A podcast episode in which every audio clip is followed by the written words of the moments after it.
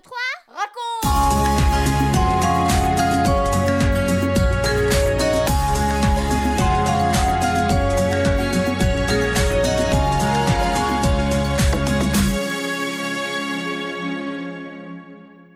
Bonjour à tous et bienvenue dans la 62e émission 1, 2, 3 raconte. As-tu vu des reportages sur le couronnement d'un roi ou le déplacement d'un chef d'État, d'un président? Les foules viennent l'acclamer. Les journalistes l'entourent, il arrive dans un carrosse ou une magnifique voiture, on sort le tapis rouge, il fera un discours et assistera à un banquet entouré de tous les notables et les ministres. C'est un événement très important. Un jour, c'est Jésus qui a été acclamé comme un roi. Il a fait une entrée triomphale dans Jérusalem, la capitale du pays. Nous allons découvrir ce récit que tu retrouveras dans l'évangile de Luc au chapitre 19. Et voici la question de Benji, à laquelle il faudra répondre à la fin de l'émission. Que font tous ces enfants qui entourent Jésus? 1, 2, 3, raconte Imagine un long cortège de gens de tout âge, des jeunes, des vieux, des enfants. Ce sont les pèlerins qui vont à Jérusalem pour la grande fête de la Pâque. À la tête de ce cortège, il y a Jésus et ses disciples. Alors qu'ils approchent d'un village, Jésus dit à deux disciples Allez dans le village, là, devant nous.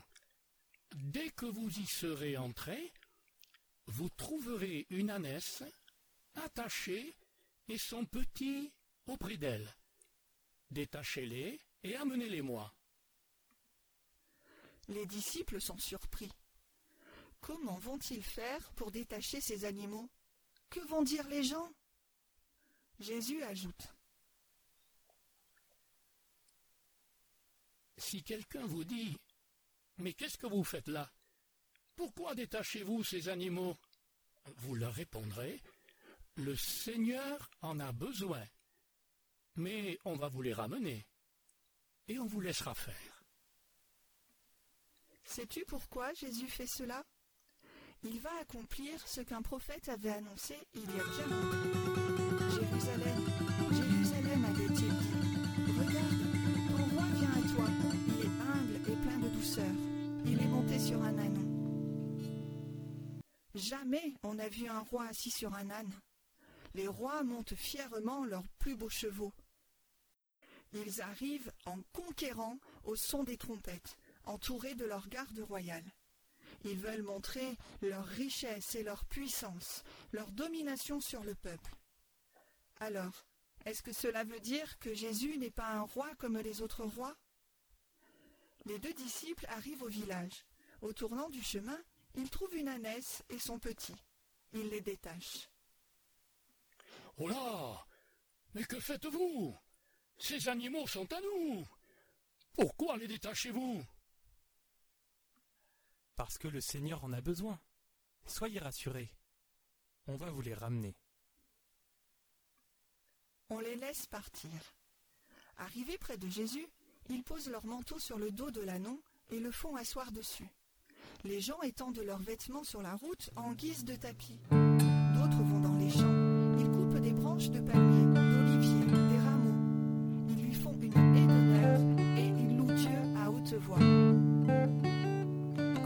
Dieu. Il a fait pour nous des merveilles. Il a fait des miracles.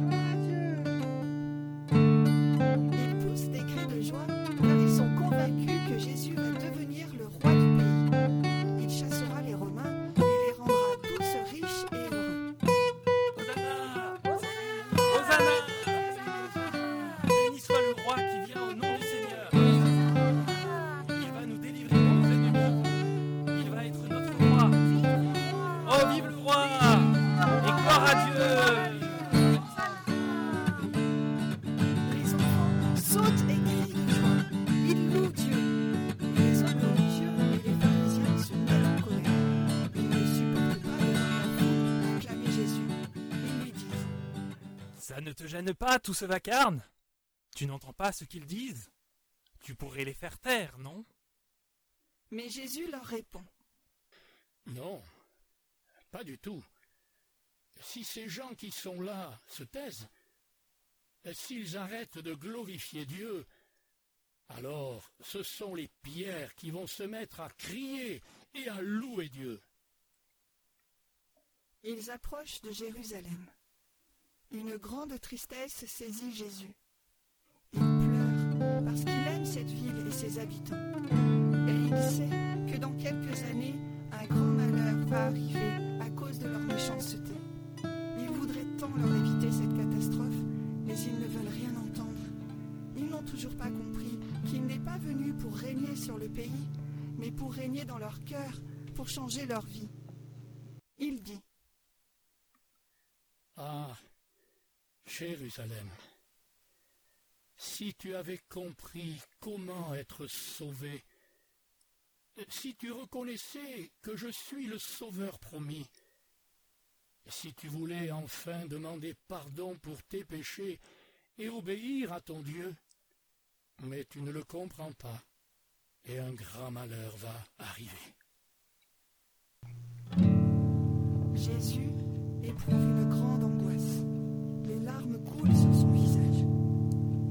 Ils entrent maintenant dans Jérusalem. Les habitants sont émus. Ils se questionnent. Mais, mais que se passe-t-il? Qui est ce roi qui arrive sur un anon Mais jamais on n'a vu ça. Ce n'est pas possible. Qui est-il? La foule joyeuse répond. Mais c'est Jésus Oui, c'est Jésus, le, le prophète qui vient de Nazareth. Mais oui, c'est le roi. Mais oui, il vient de la part de Dieu. Mais oui, mais oui, c'est Jésus. C'est Jésus, gloire à Dieu. Oui, c'est Jésus. Et les enfants, des plus petits aux plus grands, sautent de joie. Ils entourent Jésus en chantant de tout leur cœur les louanges de Dieu.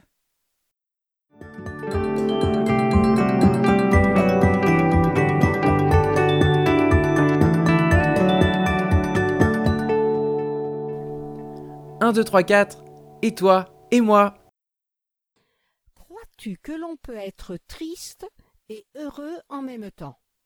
Eh bien oui, c'est possible. Quand Jésus arrive à Jérusalem, il pleure à cause des malheurs qui vont venir sur cette ville. Et en même temps, il se réjouit en entendant les chants et les louanges de la foule et surtout des enfants. À ton avis, qu'est-ce qui lui fait plaisir aujourd'hui? Eh bien oui, il se réjouit quand il entend des enfants le louer.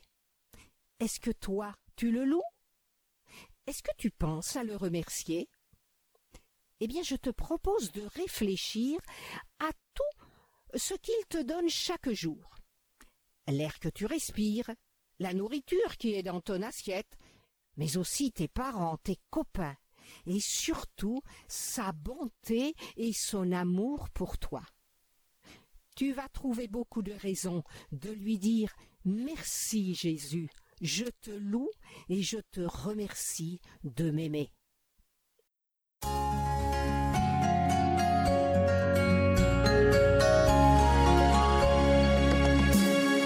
4, 3, 2, 1. Et nous les parents.